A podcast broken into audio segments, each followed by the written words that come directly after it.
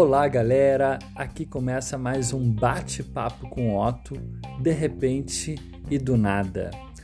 Do nada e de repente, vamos abordar hoje um assunto que ocupa aqueles que pensam e praticam a música. Sim, os musicistas, musicólogos e músicos em geral, por que não? Desse modo, podemos pensar que há interface com a linguagem, veja só, com a língua aqui entendida como realização, a fala, a expressividade de cada um, de cada subjetividade. E aqui então a gente tem que começar a pensar na analogia possível entre a linguagem por um lado, a música pelo outro, entre a música e a linguagem. Bom, começa justamente por aí. Se a gente entender uma linguagem como um sistema de possibilidades ou uma possível manifestação ou organização proposta de sistematização taxiconômica, taxonômica e sintática de um conjunto de signos organizados segundo alguns princípios, de combinatória que carreiam, veiculam e transmitem sentido, ou seja, esse sistema tem que ter é um referencial para algo a que se refere um referente. Então aqui a gente tem a dicotomia do Saussure de significante e significado, correto? Isso, então, a gente realizando cada um a seu modo, nós temos a parole, também do Saussure.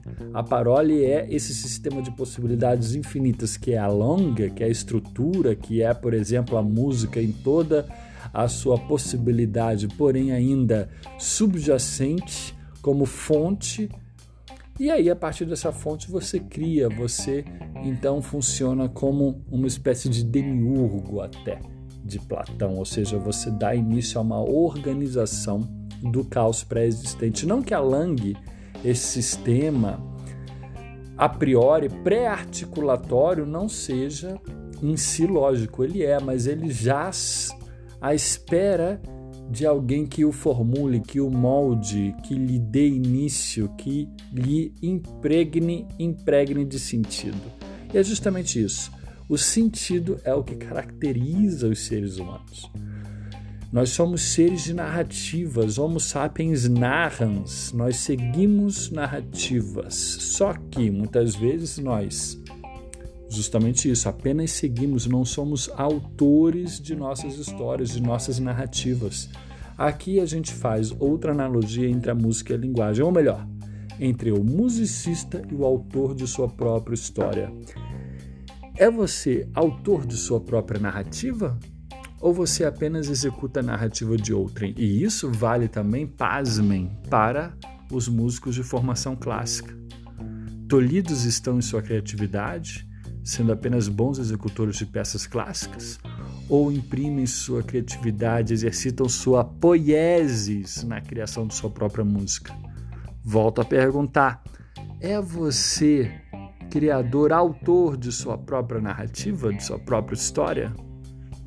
Pelo que se caracteriza ela?